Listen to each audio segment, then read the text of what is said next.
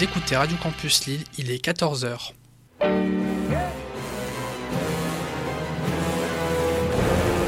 Il est 14h. Vous êtes sur Radio Campus, fréquence 106,6.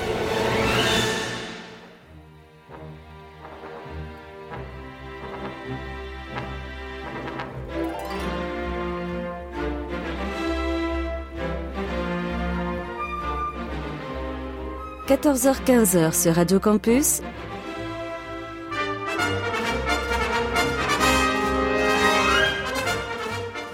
Les aventuriers des salles obscures. Le magazine cinéma produit par le quotidien du cinéma. Présenté par Christophe Dordain. Encore et toujours Christophe Dordain. Oui, c'est la 750e émission en ce samedi. Je sais pas si vous mesurez un petit peu l'exploit. Moi, je le mesure en tout cas. J'ai grand plaisir à vous accueillir donc pour cette nouvelle édition de votre magazine consacré à l'actualité du cinéma, Les Ancêtres Obscurs, édition numéro 757. C'était le 4 octobre 2000 que nous démarrions dans les programmes, dans la grille des programmes de Radio Campus Lille. Et voilà, 750 émissions plus tard, nous sommes toujours là et en antenne, on se disait, est-ce qu'un jour nous verrons la millième? Espérons-le. Je serai accompagné par David Marmignon, Christophe Colpart, Jade Domingos, Victor Van de Catsi, Oxens Majoran et Justine Briquet pour une très belle semaine cinématographique. Enfin, je l'espère en tout cas. Il y a de tout, ça part dans toutes les directions. Il y a de l'animation avec Dragon 3. Il y a de la justice avec Une intime conviction. Il y a du grand n'importe quoi avec, euh, comment dirais-je, le film Nicky Larson. Ça, c'est du grand n'importe quoi, me semble-t-il. Non? Ah bon, ben déjà, j'ai des grands signes de sémaphore qui me disent mais non, mais non, mais non, rassurez-vous, c'est effectivement un film très intéressant. Et puis, on va aussi parler du grand n'importe quoi avec euh, Qu'est-ce qu'on a encore fait au bon Dieu? Ça, c'est David Marmignon qui s'en chargera. Et puis d'autres films que vous aurez l'occasion de découvrir au fur et à mesure de ce programme. Et, les places de cinéma Oui, bien sûr, bien sûr. Je vous en reparle vers 14h30, comme d'habitude. Sur ce, et une fois n'est pas coutume, pas de thème d'ouverture, parce qu'on a quand même pas mal de films dont on souhaite vous parler. Parce qu'il a aussi Beautiful Boy, par exemple, avec euh, Steve Carell et Timothée Chalamet. Alors voilà, on va attaquer directement cette 750e émission, et tout de suite se rapprocher donc euh, du camarade David, qui a eu l'occasion euh, de se sacrifier, comme il le fait parfois, pour aller voir la nouvelle comédie Qu'est-ce qu'on a encore fait au bon Dieu? Bonjour David alors, dis-moi, euh, David, euh, qu'est-ce qu'on a encore fait au bon Dieu euh, Enfin, moi, j'en suis resté quand même un petit peu pantois à l'annonce de la production du film, qui est sorti sur les écrans. D'ailleurs, on pourra se poser la question de savoir si c'est le même succès que le précédent. ça, c'est peut-être, ça va être un petit peu difficile de faire aussi bien. C'est-à-dire, c'était, je crois, près de 12 millions d'entrées. Mais enfin, je vois que Christophe me dit que oui, oui, oui, c'est apparemment encore bien parti. Mais bon, alors, est-ce que le film est bon tout d'abord ou pas? Au niveau des au niveau du score, ils ont déjà été bien boostés par, la, par toutes les avant-premières qu'ils ont faites, donc du coup, on verra bien en deuxième semaine. Après, au niveau du film, bon, je pense que c'est la première version du scénario qu'ils ont qu'ils ont torché dans un coin de nappe euh, un soir de disette et donc du coup ils l'ont mis en salle. Euh, comment dire? C'est pas vraiment un film, c'est plus une succession de sketchs où l'intrigue commence qu'au bout d'une heure, un quart environ. Et euh, eh ben et moi il me manque le racisme flamboyant du premier quoi. Là on s'ennuie, on s'ennuie, c'est que des petites blagues, des petits sketchs qui n'ont rien à voir. On va te faire rire sur Christian Clavier et son jambon, on va te faire rire sur Christian Clavier et Chantal Lobby qui reviennent de vacances et qui ont en gros euh, balance l'éventail des, des clichés xénophobes et racistes. Et puis voilà, c'est exactement dans la même lignée que du premier, euh, tout en étant un peu plus dans le côté. On va essayer de moins en faire. On, s'en est pris plein la tronche en termes de parce que il paraîtrait que notre film était raciste. Alors du coup, on va essayer d'en faire un peu moins pour celui-là. Puis en fait, bon, au bout du, au bout de 20 minutes, c'est déjà ils envoient tous les trucs euh, à fond les ballons quoi. Et et puis c'est vraiment long, ça se traîne. Il y a, y a, des scènes à voir pour le croire où un, un, réfugié afghan se met une ceinture lombaire et Christian Clavier croit que c'est une bombe et donc du coup lui l'assomme à coup de pelle. Enfin, il y a des trucs comme ça. Il y a un ninja qui se défend avec des shurikens en 3D dégueulasses. C'est euh, c'est à voir pour le croire et pourtant il y a des choses assez sympas. Tu vois, moi j'aime bien le côté euh, on met en valeur la France, etc. Bah, faut voir Christian Clavier qui va respirer limite la bouse des vaches pour dire ah quel beau pays quand même. Enfin, c'est que des scènes comme ça, on, on se marre bien. Alors, ah, par contre, moi, moi, en Je tant suis que- affligé, ouais, hein. En tant que grand fan de Christian Clavier, on sent que que, que vers une heure de film, il est, il, il s'ennuie un petit peu et euh, il se dit allez, ouais, je me réveille, je vais faire du bon vieux Christian Clavier et il, il retrouve son personnage de de mec de droite complètement abject et complètement veule. Euh, et euh, il, en met plein la tronche à son pote euh, Pascal Nzonzi. Et là, pour le coup, c'est assez savoureux parce que bah, ça te réveille un petit peu du, film dégueulasse que tu es en train de voir. Et, tu retrouves le Christian Clavier de la bonne époque. Et il y a même des moments où il est en train d'écrire. Donc, dans celui-là, il écrit son livre. Et puis, bon, on passe tout le temps devant sa fenêtre pour l'embêter. Puis, il retrouve des accents de, de Jacouille. Non, mais écoutez, laissez-moi écrire mon livre Alors, du coup, ça, c'est génial.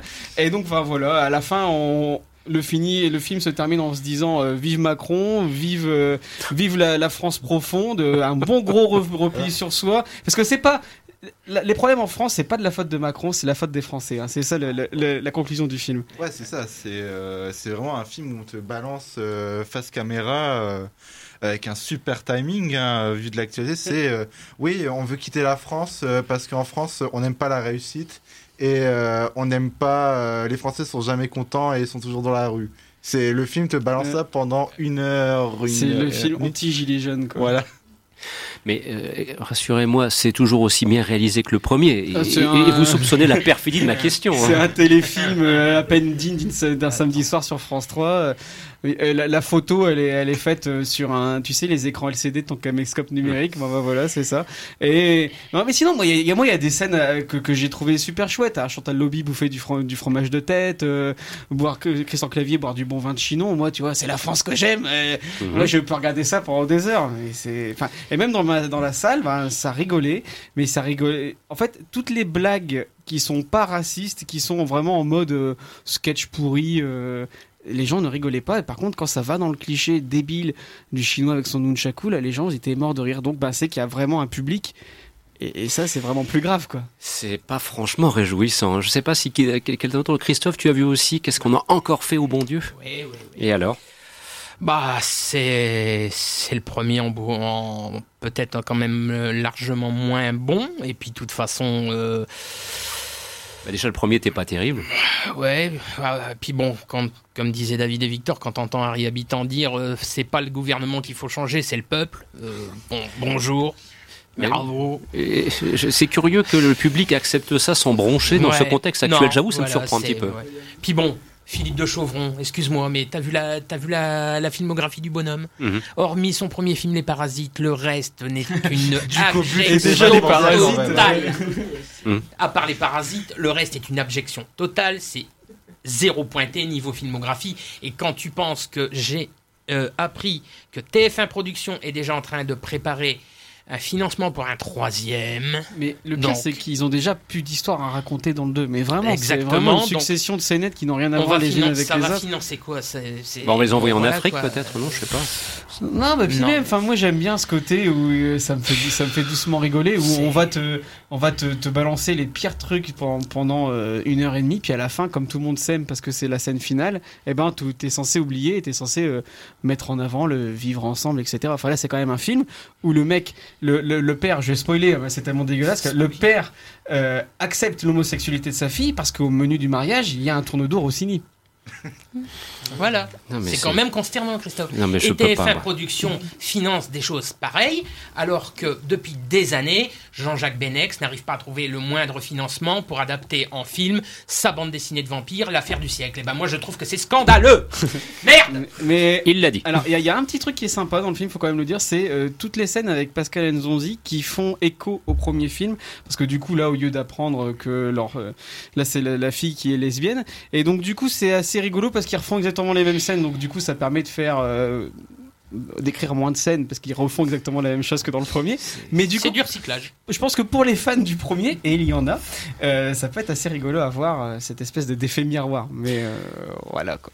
Sur ce, vous l'aurez compris, euh, ça fait plusieurs semaines que nous nous plaisons à, à parler de cinéma. Eh bien, nous avons réussi pour cette euh, 750e édition des Aventures des salles obscures à ne pas parler de cinéma, même si nous évoquions un film qui est dans les salles obscures, mais qui n'a pas le titre de film, qui ne relève pas du cinéma. De quoi cela relève peuvent-ils On vous laisse juge après tout.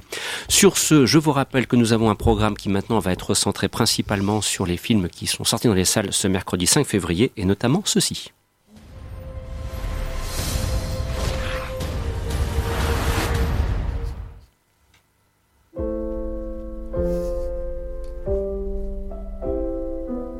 J'étais petit, le monde grouillait de dragons. Rares sont ceux qui savent où ils sont allés. Notre histoire a changé le monde à jamais. On a réussi Un monde idéal où vivent en harmonie dragons et vikings Ton monde idéal Mon idéal à moi serait moins encombré et plus... Ah Plus hygiénique Eh mon grand, où tu vas? Oh mes dieux, il est donc pas unique C'est un dragon femelle. Alors, Victor, tu as l'occasion d'aller voir euh, ce acte 3, cet acte 3 pardon, de, de Dragon. euh, c'est la période des vacances. euh, Est-ce qu'on peut emmener les enfants voir ça Ah, ou faut-il éviter? Enfin voilà, c'est les classiques Mais- questions quand on aborde ce genre de, de film. faut absolument emmener les enfants euh, voir Dragon et pas seulement les enfants mais aussi les adultes parce qu'on a là du grand spectacle euh, d'animation. Euh, Dream alors Dragon ça a été depuis euh, 2010 une saga c'est un peu le ce qu'on peut appeler le Seigneur des Anneaux du film euh, d'animation euh, en image de synthèse. Chaque euh, chaque volet on grandit on on suit Harold et euh, son dragon euh, Croque-Mou. Et euh, chaque. euh, Il y a l'intelligence en fait de sortir les films euh, pas euh, tous les. Pas chaque année ou tous les deux ans. C'est vraiment. euh, C'est pas Shrek, quoi. c'est pas, voilà, c'est pas du tout Shrek.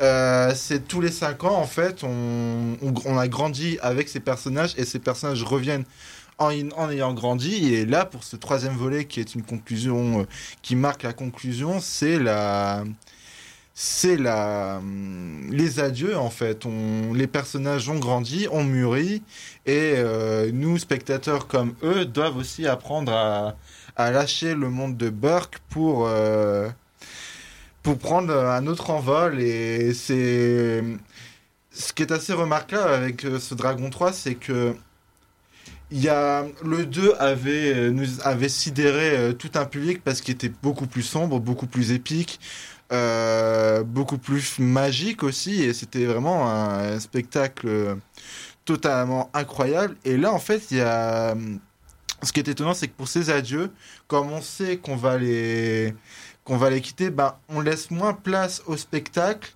Euh, c'est vraiment quelque chose de très en retenue où on, on- comme si on préparait cet au revoir en fait.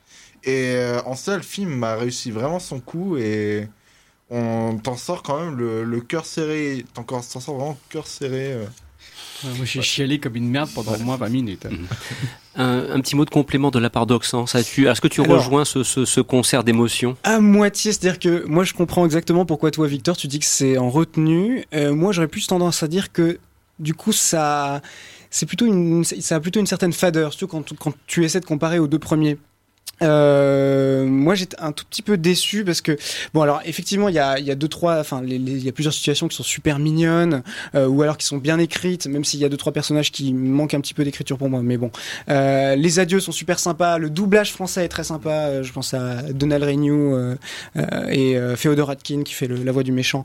Et du coup ça, ça rend vraiment le film parfait pour les enfants ça c'est sûr mais je trouve que c'est pas assez parce que le premier film il surprenait, même le deuxième, il surprenait vraiment par la maturité de, de, de leur thème, euh, par des sujets comme le handicap, comme l'affiliation, c'était des choses quand même assez intéressantes, assez intelligentes euh, pour, euh, pour DreamWorks. Moi, je trouve que c'était un sacré pas en avant par rapport à, à ce que peut faire euh, Disney à côté de ça. Euh, et, et le truc, c'est que voilà, à côté, ben, ce troisième volet, il a une structure qui est très classique. Il y a très peu d'enjeux à part un grand méchant, un grand méchant qui d'ailleurs évoque euh, beaucoup euh, Hercule. Voilà, on a l'impression que voilà, ils sont pas allés chercher bien loin. Euh, et, et du coup, voilà, moi j'ai surtout l'impression qu'on a perdu la noirceur et la, la maturité euh, des deux premiers volets, et que du coup c'est une bonne suite, sympathique, mais que c'est pas mémorable. Quoi. David? J'adore Dragon. Pour moi, c'est euh, le seul moment où DreamWorks arrive à rivaliser avec Pixar. Et euh, je trouve que la trilogie, elle est, elle est vraiment parfaite. Euh, là, j'ai revu le, le, le 1 et le 2 et le 3 à la suite. Et euh, bah, j'ai chialé à la fin du 1, j'ai chialé à la fin du 2. Et là, le 3, ben, c'était horrible. Parce que tu sais que c'est les adieux, tu sais que ça va finir? Et pendant tout le long du film, bah, t'attends, t'attends, t'attends. Et alors, le film, il est ultra, ultra dense. hein. Il y a beaucoup, beaucoup de choses à raconter. Et donc, du coup, ça va à une vitesse folle. Peut-être même que pour ça, je pense que pour les gamins, c'est peut-être un petit peu trop complexe. Dans le sens où il y a vraiment beaucoup de choses. L'histoire est, est simple, mais il y a beaucoup, beaucoup de thèmes, beaucoup, beaucoup de choses. Et alors, euh, je trouve que le film est d'une beauté hallucinante. Surtout que Ça, c'est sûr. oui, oui. le problème avec euh, DreamWorks, c'est que leurs personnages, ils se ressemblent tous. Et donc, du coup, le premier dragon, surtout le premier dragon, il est vraiment. euh, il- elle est- la direction artistique est vraiment chouette, mais au niveau des personnages et de la 3D, c'était vraiment pas top. Ils ont bien rattrapé le truc avec le 2, et donc le, le 3, c'est vraiment du. Enfin, le monde caché est vraiment magnifique. Et. Mais voilà, enfin moi j'ai trouvé que c'était une conclusion vraiment parfaite que j'ai, enfin j'ai, j'étais, j'ai été pris et euh, les adieux c'est horrible, la scène finale euh, c'était, euh, c'était les chutes du Niagara dans mon cœur et dans mon slip, Enfin, c'était vraiment euh, hallucinant et j'ai vraiment, j'ai vraiment adoré euh, et je trouve que enfin c'est vraiment la trilogie parfaite. Parce qu'elle est, elle est tenue par un seul mec, Dean DeBlois, et qui, enfin vraiment, on sent qu'il a mis tout son, tout son, toute son âme, tout son cœur, et que nous, public, on doit apprendre à abandonner les personnages, mais lui aussi, il doit apprendre à abandonner ses personnages. Un dernier mot peut-être, Jade, s'il te plaît? Ben, moi, je suis, je suis d'accord, c'est une, c'est une très jolie fin. La fin du film, du troisième film, elle est, elle est super touchante, elle est super belle, le film est beau. Mais je suis aussi d'accord avec au sens, dans le sens où le premier film a mis une si grosse claque que euh, comparer, enfin, le, comparer le 3 au premier, il est un petit peu en dessous. Mais il est, enfin, quand même excellent, il est quand même, c'est quand même un super film, il est super sympa, il est super joli, il est super touchant.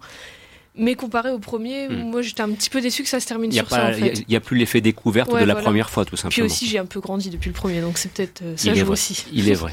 Christophe Est-ce qu'on est obligé de voir le, les deux premiers Ouais, euh, Ah, c'est- ouais, vraiment une ça vraie se continuité. suit, euh, Ouais. Parce Bah, que puis bon, plus, euh, moi j'ai raté le 2 et c'est ce qui me pose un Ouais, petit faut peu. que tu vois tout. Ouais, donc, faut que tu euh, vois tout. Non, ok. mais je les ai à la maison, t'inquiète pas. Bon. Bien, Tant chers amis, nous allons donc euh, poursuivre. Premier coup d'accélérateur, on le temps d'écouter une petite ponctuation musicale et on embraye tout de suite avec une intime conviction.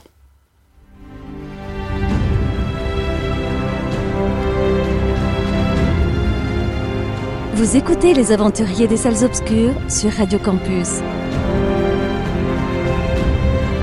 Fréquence 106,6. C'est moi qui vous ai contacté à propos de l'affaire Viguier? Si je prends une affaire, je commence par lire le dossier. Je vous parle d'une erreur judiciaire là. Et vous êtes qui alors Je suis une amie de la famille. 250 heures d'écoute téléphonique. À vrai dire, je suis emmerdé, j'ai personne qui connaisse l'affaire comme vous. Vous savez, madame, qu'il y a de nouvelles écoutes téléphoniques au dossier Oui. Ah bon? Vous en pensez quoi vraiment vous? Il est persuadé de la culpabilité de Viguier, il n'en démord pas. Ce mec-là, je, je vais le harceler, faire en sorte qu'il y ait des rumeurs qui courent. hein. T'as pas le droit de faire ça. J'ai pas le droit de faire quoi Vous m'avez menti, je peux plus vous faire confiance. Faites-moi confiance une dernière fois.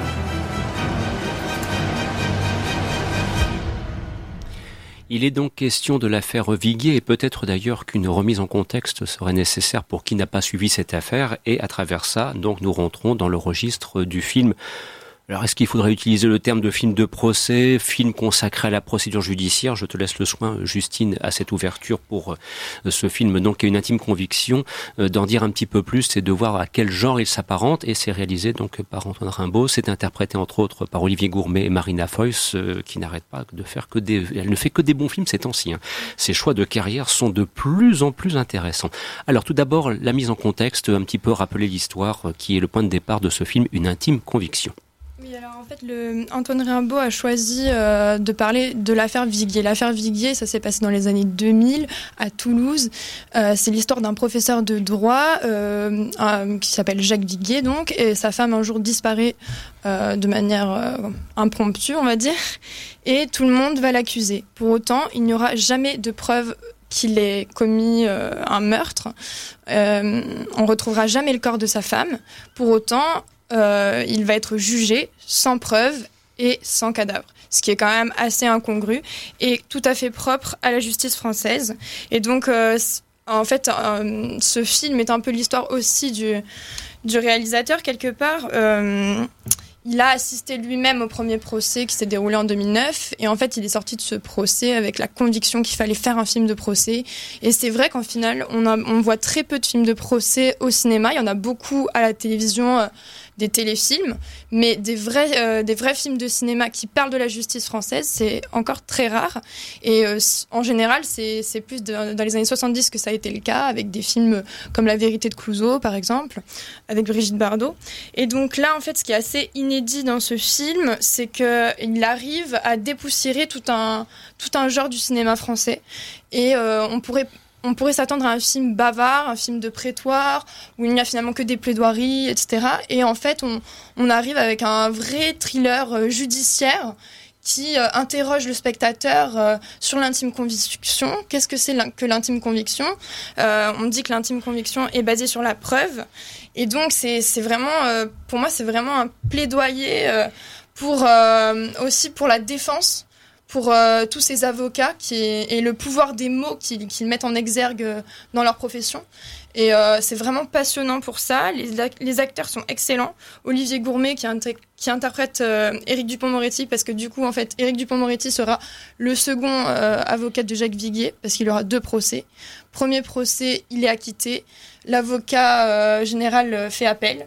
Deuxième procès, et là c'est Éric Dupont-Moretti qui rentre en scène. Et finalement, c'est euh, ce deuxième procès qu'on va nous raconter euh, dans ce film. Euh, trois semaines intenses de tension où on ne sait pas vraiment ce qui va se passer jusqu'au dernier moment, sauf si on connaît le fait divers. Et, au final, il n'y a pas de, solution qui nous est apportée. C'est vraiment un film sur le doute, qui nous fait douter nous-mêmes. On, ressort de la salle, on ne sait pas.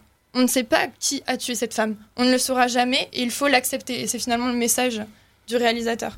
Victor Ouais, alors euh, bah tout a été dit. C'est moi j'ai trouvé j'ai vu le film jeudi et j'ai trouvé ça assez remarquable dans sa manière à instaurer le doute comme moteur euh, d'un thriller en fait.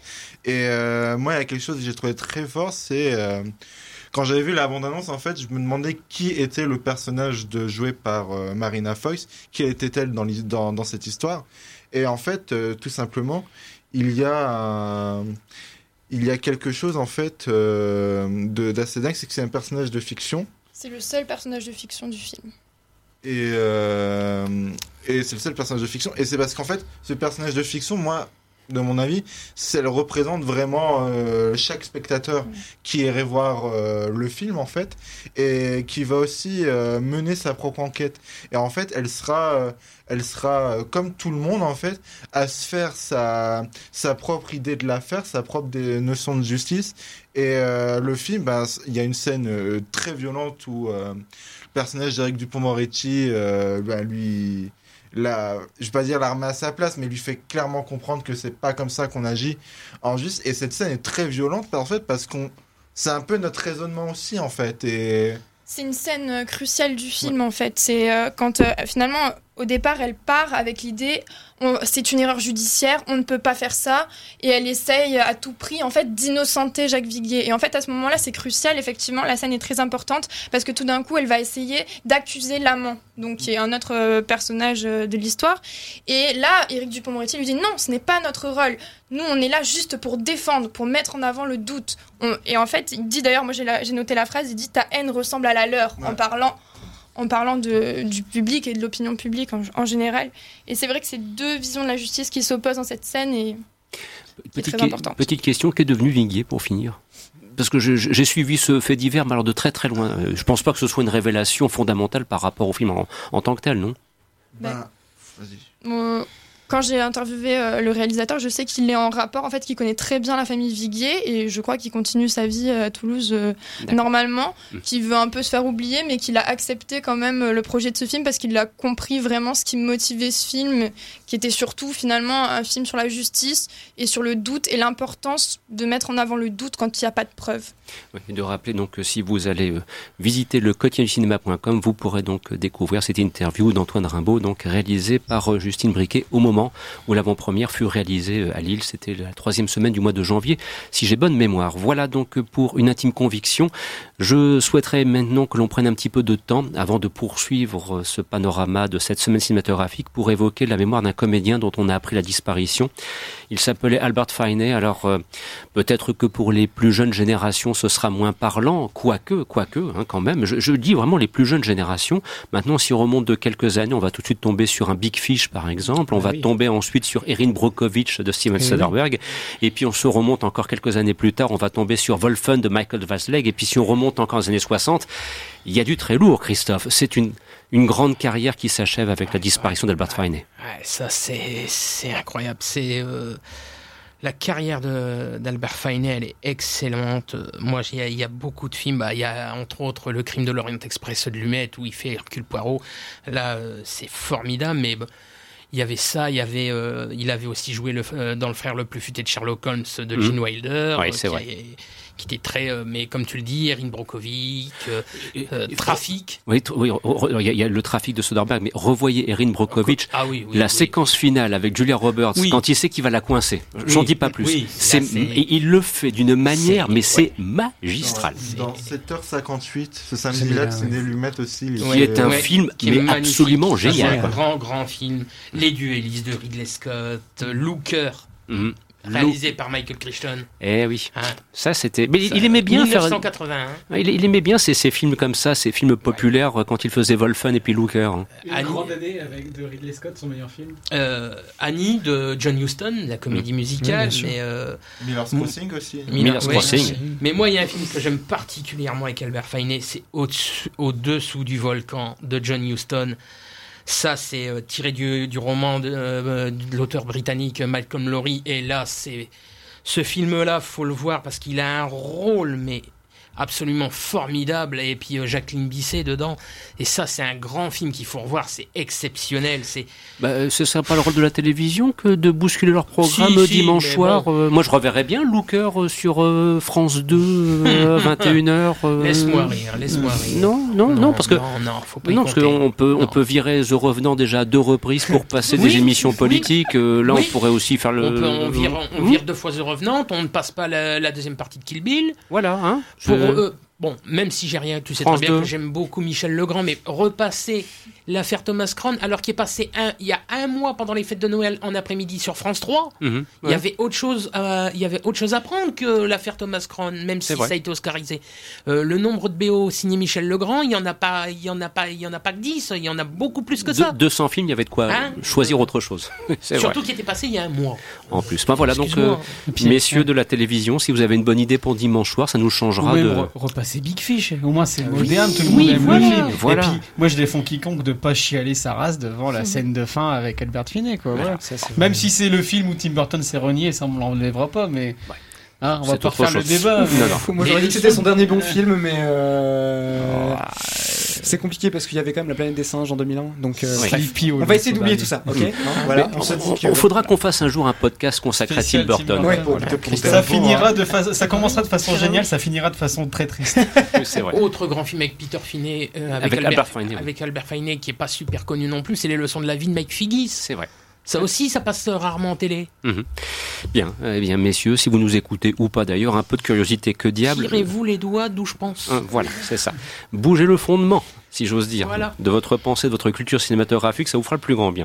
Sur ce, euh, chers amis, nous reprenons notre cours parce qu'il est 14 heures passées presque de 30 minutes et vous le savez très bien, si je ne viens pas annoncer le concours, je vais me faire taper sur les doigts. Il y a des gens qui vont râler en disant, bah alors, et le concours, et le concours? Bon, je vous dis tout de suite qu'après, on va embrayer sur la favorite parce qu'il va falloir que l'on évoque Emma Stone et puis euh, il y a quelqu'un autour de la table. Si on ne parle pas de Yorgos Lantimos, ben là, c'est lui qui va me tomber dessus et j'ai pas envie qu'il me tombe dessus. Voilà, donc euh, le concours tout d'abord, de vous rappeler que vous pouvez gagner des places pour aller voir un film de votre choix dans les salles UGC partout en France. On vous offre deux places par personne. Que pour répondre à la question posée, c'est uniquement par internet et par mail. C'est plus simple pour nous à gérer. Concours cinéma.com. Et puis une petite question toute simple, prétexte. On vous demande simplement quel est le titre du nouveau film réalisé et interprété par Clint Eastwood et que l'on peut voir en salle depuis le 23 janvier. Réponse attendue, concours cinéma.com pour gagner ces places. Sur ce, voici venir la favorite. Très chère reine, mais vous êtes folle. Allez m'offrir un palais Ceci est une monstrueuse extravagance, Madame Morlaix. Nous sommes en guerre. Nous avons gagné. Oh, elle n'est pas finie, nous devons continuer. Oh, je l'ignorais. La reine est une personne exceptionnelle. Ils me fixaient tous, je le sais. Je le sais, même sans l'avoir vu, et j'ai entendu le mot grosse. Grosse. Anne. Et laide. Personne à part moi n'oserait, et je n'ai dit mot. Elle a été poursuivie par la tragédie. Tout le monde m'abandonne. Et meurt.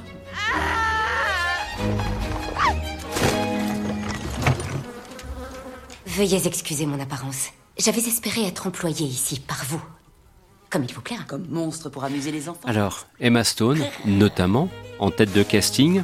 Réalisation de Yorgos Lantimos, on est peut-être un petit peu loin maintenant euh, du, du, du, cerf sacré, si tu vois ce que je veux dire, Victor. Hein, voilà, on, on aura l'occasion peut-être d'en reparler éventuellement. Mais tout d'abord, Jade, à l'ouverture, si j'ose dire, pour évoquer ce film sorti le 5 février sur les écrans. Alors, est-ce que cette démarche particulière t'a convaincu, qui nous plonge dans cette Angleterre euh, de, comment dirais-je, de l'époque de l'histoire moderne? Ben, j'ai adoré. Déjà Ah. rien que là, l'abondance, je rigolais parce que c'est c'est un film. On est très loin du cerf sacré. En effet, il est très drôle. Il est, enfin, il c'est. Bon, déjà l'histoire, il faut peut-être euh, remettre dans le contexte un S'il peu. te plaît. C'est euh, l'histoire de Anne d'Angleterre et de sa favorite, donc euh, j'ai oublié son nom, Sarah. Churchill. Ouais. Et euh, c'est comment expliquer? C'est la fin de la guerre, mais pas vraiment. Enfin, Anne d'Angleterre, elle est un peu, c'est un peu un bébé, elle est un peu perdue, elle sait pas trop quoi faire, et c'est un peu Sarah Churchill qui fait tout à sa place. Et arrive euh, la cousine de Sarah, Abigail, il me semble, qui elle aussi veut devenir la favorite, et du coup, ça va devenir une escalade de euh, de qui veut, qui va plus avoir de pouvoir que l'autre, et qui va devenir la vraie favorite de la reine. Et de rappeler qu'au casting, on citait Emma Stone, il ne faut pas non plus oublier la très belle Rachel Weisz. qui joue euh, Sarah et Olivia Colman qui joue euh, la reine d'Angleterre qui euh, a d'ailleurs gagné déjà plusieurs prix pour son interprétation. Oui, parce que le film est plutôt bien placé pour Ah. les récompenses ultimes. Ah bah, et c'est c'est pas qu'est-ce qu'on a encore fait au bon Dieu là on parle de 10, 10 nominations aux Oscars quand Nous, même. nous parlons de cinéma, voilà, Jade. Nous parlons enfin de cinéma. Mais euh, oui, donc j'ai adoré, c'est- c'est c'est excellent, de, le scénario est excellent, la réalisation est, est folle, la photo est, est super belle, les costumes aussi, les décors, enfin tout, tout, tout est très bien, c'est c'est drôle mais en même temps c'est- c'est très touchant. La fin est terriblement tragique euh, comparé à, d'autres moments dans le film où on est vraiment on, est mort de rire quoi. Enfin moi j'étais mort de rire et en même temps les personnages aussi je les trouve très intéressants les trois euh, personnages principaux parce qu'elles sont très enfin je sais, je sais que c'est des, des personnes qui ont vraiment existé mais elles sont très bien écrites dans le sens où elles sont très complexes elles sont intelligentes mais elles sont aussi stupides elles sont cyniques elles sont drôles elles sont elles sont avides de pouvoir mais en même temps elles restent humaines enfin c'est il est excellent allez le voir Alors Victor, tu as retrouvé ton ami Yorgos. Est-ce que Ah, tout va bien? Mais oui, euh, tout va toujours très bien entre nous. Euh, c'est euh, moi, j'ai j'ai adoré la, la favorite. C'est, euh, c'est, faut peut-être euh, aussi dire aux auditeurs que c'est, faut pas avoir peur en fait de, de, en allant voir la favorite, de voir un film de Yorgos Lanthimos, le mec dont son précédent film s'appelle Mise à mort du cerf sacré. C'est euh, et pour les fans aussi de Yorgos Lanthimos, faut pas avoir peur de, de le voir plonger dans un dans un genre plus classique qu'est le film à costume. Parce que justement ce qui va euh, en fait c'est ça semble c'est une évidence en fait qu'il qu'il aille dans, dans ce cinéma là dans ce registre là parce que Yorgos Lanthimos ça a été quelqu'un dans dans tous ses films en fait qui va parler d'institutions de groupes qui sont cloisonnés dans leur dans leurs normes dans leurs euh, dans leurs principes. Alors dans dans Canine et Mise à Dans mort du cerf Lobster sacré. aussi. Dans The Ouais, Lobster, dans aussi. Dans Mise à mort du cerf sacré et Canine c'était euh, la structure de la famille Wasp. Dans dans The Lobster c'est les normes relationnelles les normes amoureuses et euh, là dans Mise à mort sacré on est quoi de plus conventionnel et euh, réglementé que la royauté anglaise. Et euh, on est en fait en, s'installant dans cet univers-là, ben il va faire comme d'habitude, il va le, il va le paras- il va parasiter cette institution, il va toujours trouver des idées de mise en scène complètement dingues, donc euh, une surabondance de, de l'outil du fisheye, comme si euh, on assistait euh, dans un bocal, nous spectateurs, mais euh, en ayant un œil plus dérangé vis-à-vis de, ces institutions. Les personnages sont tous aussi, ils ont beau représenter des, des formes de pouvoir, ben, comme Jade l'a dit, ils, peuvent être stupides, ils peuvent être cyniques, ils peuvent être aussi très attachants. Enfin, la reine Anne, Olivia Colman, est absolument incroyable.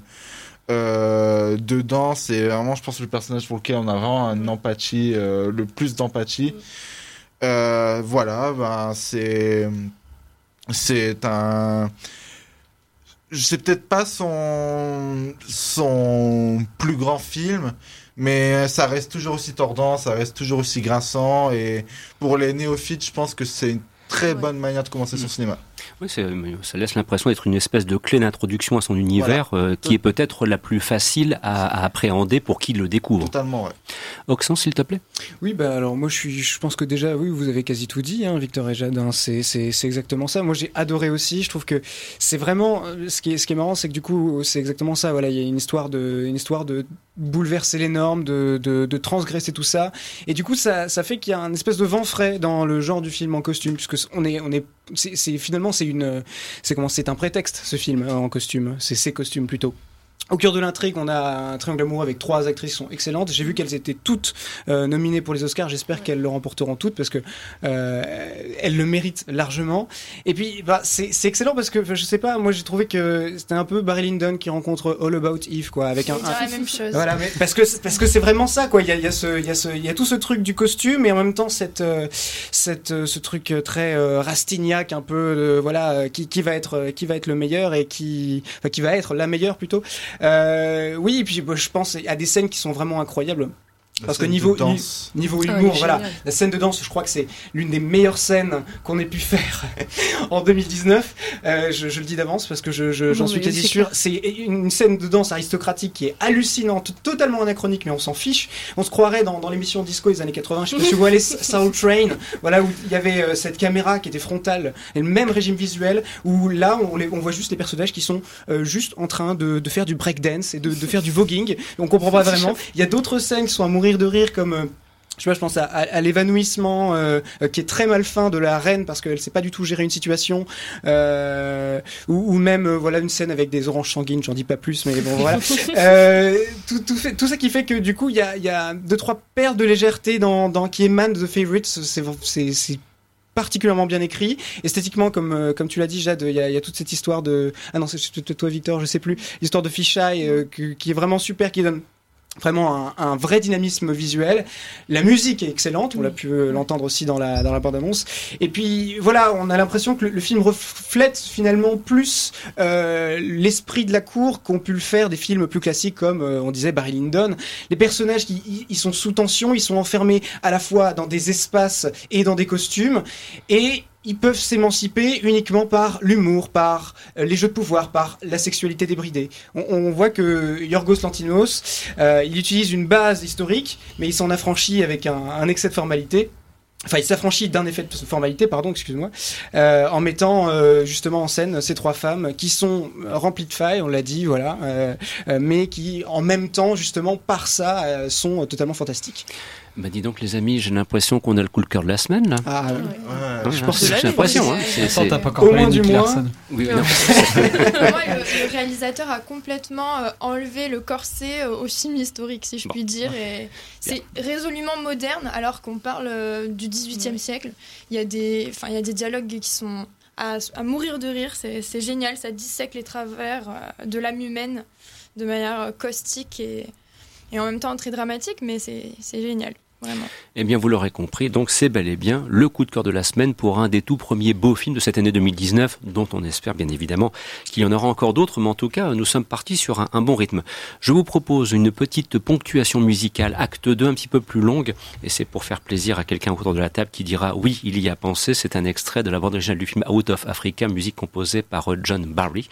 Et on se retrouve dans quelques instants parce qu'on a encore euh, des choses intéressantes à vous proposer. Il sera question de Nicky Larson et il sera question aussi de My Boy qui est aussi un film dont on parle beaucoup actuellement. On se retrouve dans quelques instants et merci d'être des nôtres en ce samedi après-midi sur Radio Campus Lille.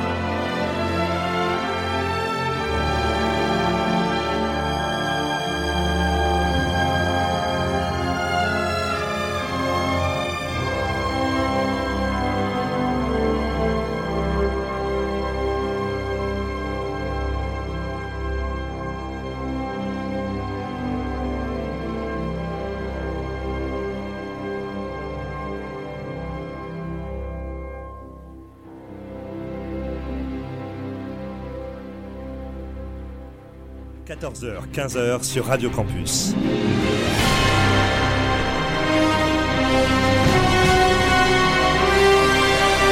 Les aventuriers des salles obscures.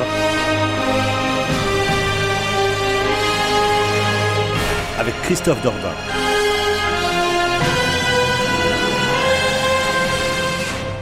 Et rappelons que c'est la 750e édition de votre magazine consacré au cinéma, Les Aventures Salles Obscures, en ce samedi après-midi. Voilà qui devait être reprécisé une dernière fois. Rendez-vous maintenant dans 5 ou 6 ans à peu près pour la millième. D'ici là, il en aura effectivement eu beaucoup de films qui seront sortis dans les salles, dont on espère qu'ils seront aussi bons les uns que les autres, et peut-être d'ailleurs aussi bons que celui-ci. Monsieur Larson, c'est vrai ce qu'on dit sur vous? Vous ne craignez personne. Vous êtes le meilleur des gardes du corps. Vous pouvez tirer six balles au même endroit.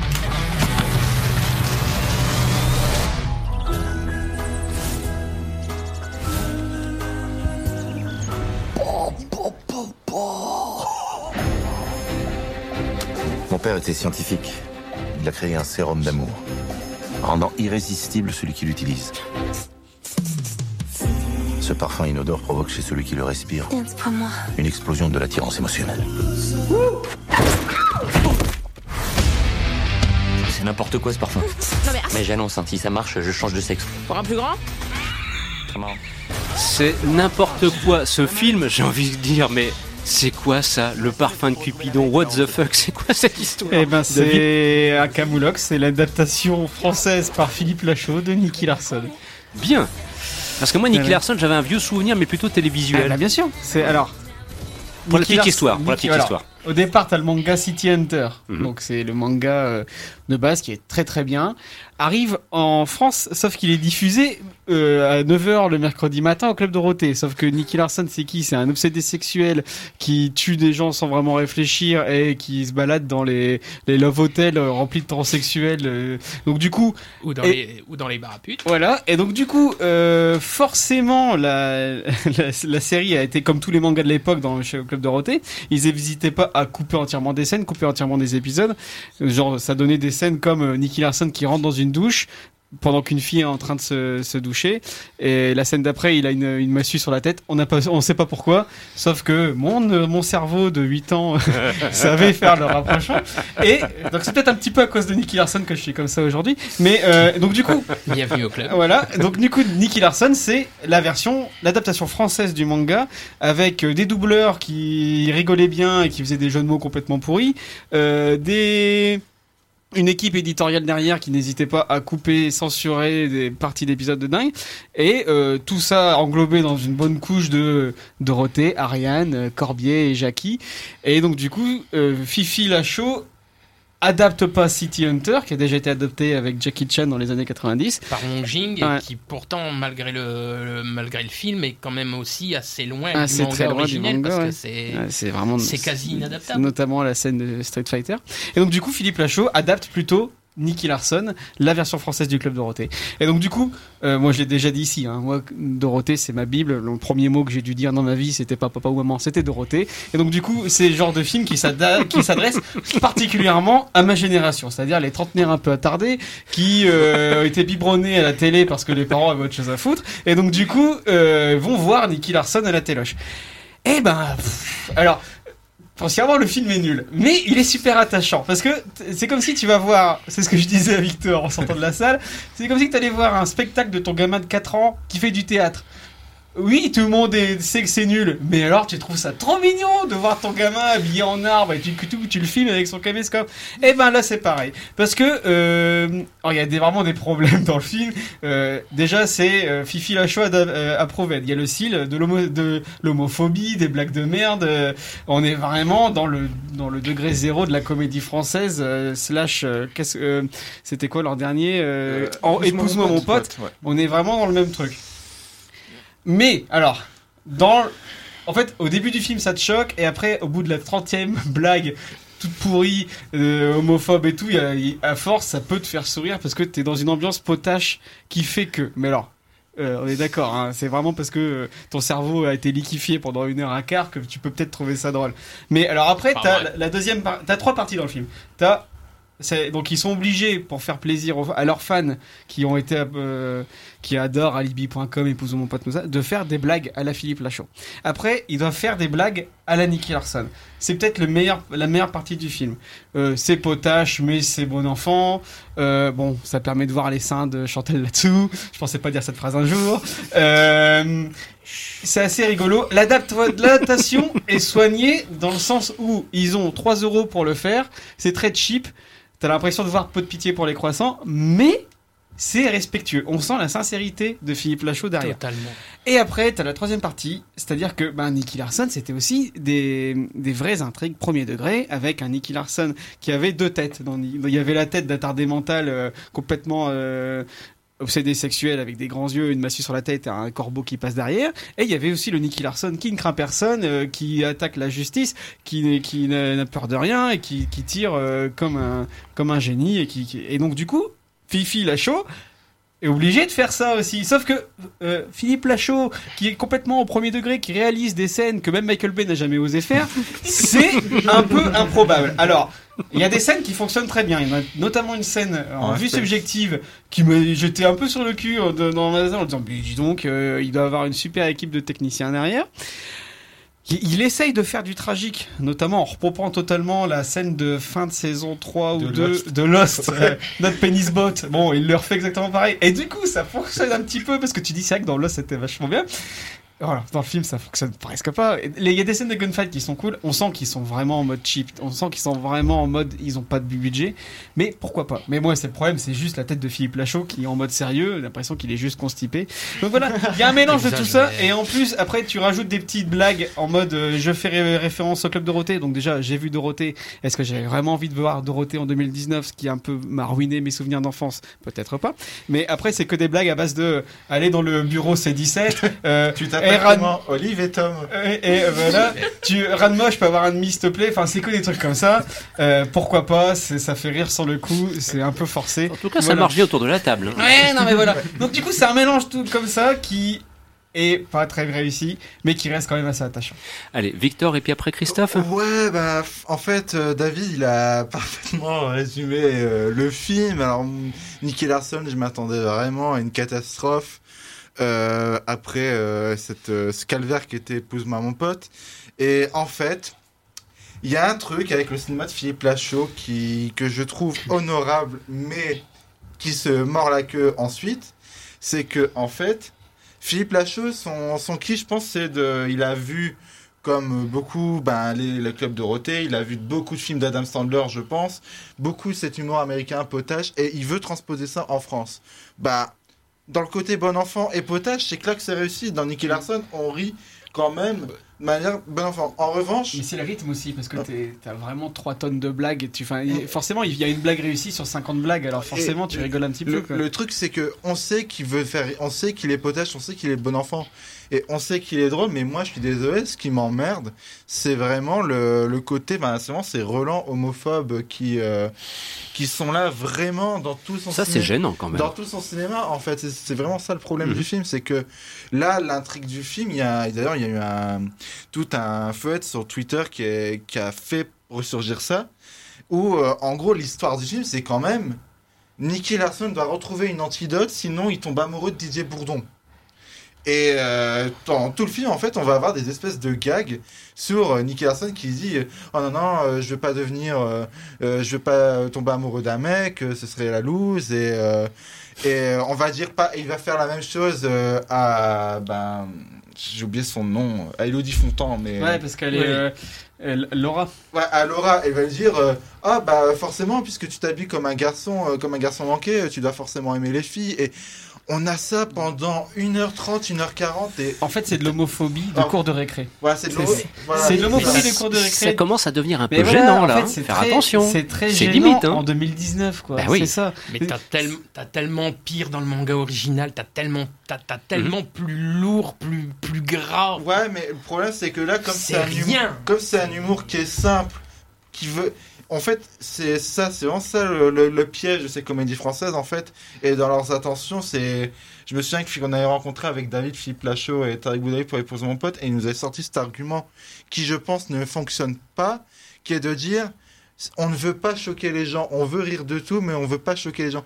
Mais même en faisant les vannes, des clichés les plus simples et les moins qui pensent être les moins offensantes possibles, bah, ce sont toujours des vannes qui véhiculent des clichés et des lourdeurs. euh, et je pense que pour des films qui vont être vus dans les cours de récré, qui vont être vus par un jeune public, euh, c'est c'est quand même chaud, quoi. C'est c'est la show, même, je dirais. Bravo. Ok. Moi j'applaudis. Vous avez vu que Victor, régulièrement, Ouais, il en fait une par depuis, émission Depuis, depuis janvier 2019, Victor s'est lâché. et, et mine de rien, elles sont bonnes. Ouais, ouais, ouais.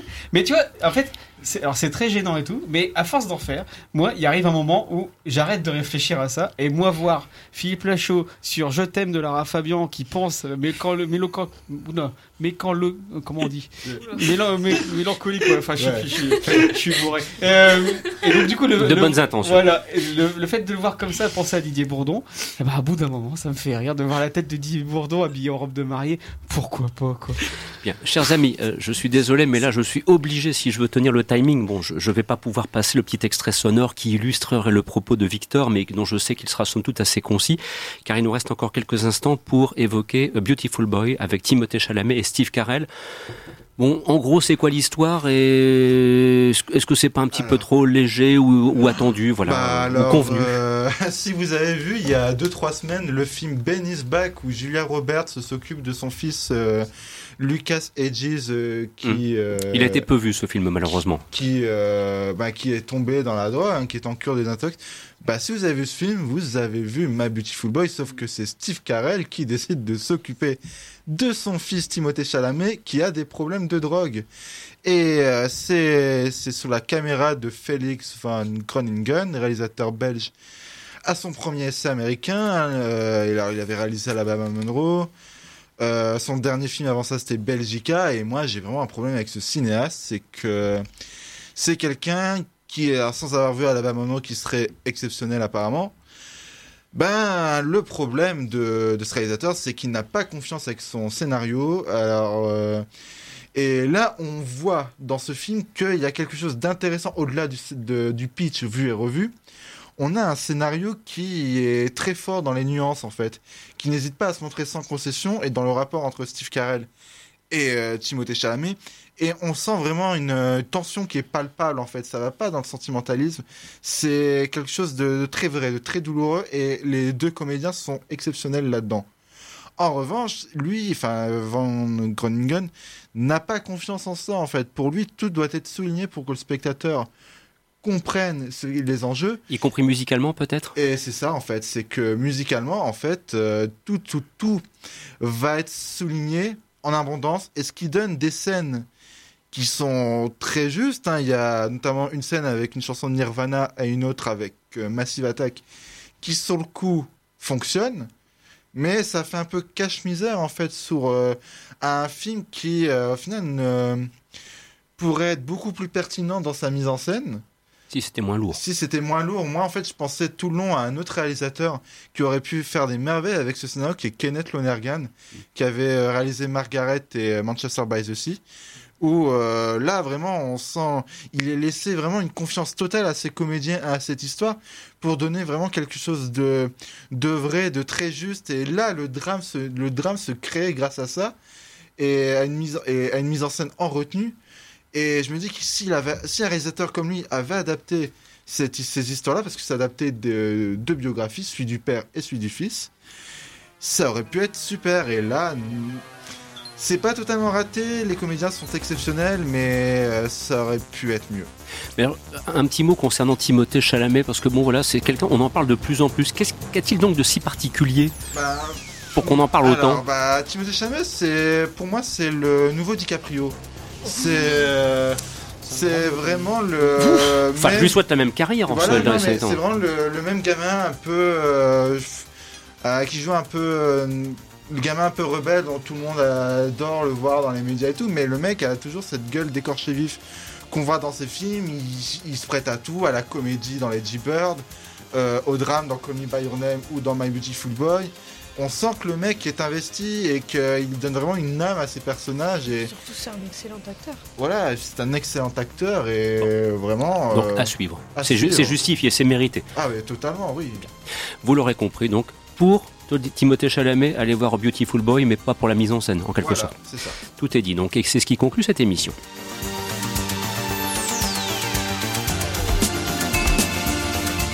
Vous écoutiez la 750e édition de votre magazine consacré à l'actualité du cinéma, Les Entités Obscures. Autour de la table, vous entendiez les interventions de Christophe Colpart, David Marmignon, Jade Domingos, Victor Van de Catsi, Justine Briquet, Oxens Mageron, Christophe Dordain était à la coordination, réalisation, mise en onde. Enfin bref, j'étais là pour euh, que ça se passe bien, quoi, tout simplement. Sur ce, j'espère que vous avez passé de bons moments avec nous. Dans quelques instants, il y a du très bon qui vous attend sur Radio Campus Lille. Si vous aimez la musique américaine des années 50, vous serez servi sur un plateau. Passez d'excellents moments donc à l'écoute de nos programmes et on se retrouve avec grand plaisir la semaine prochaine. Au revoir.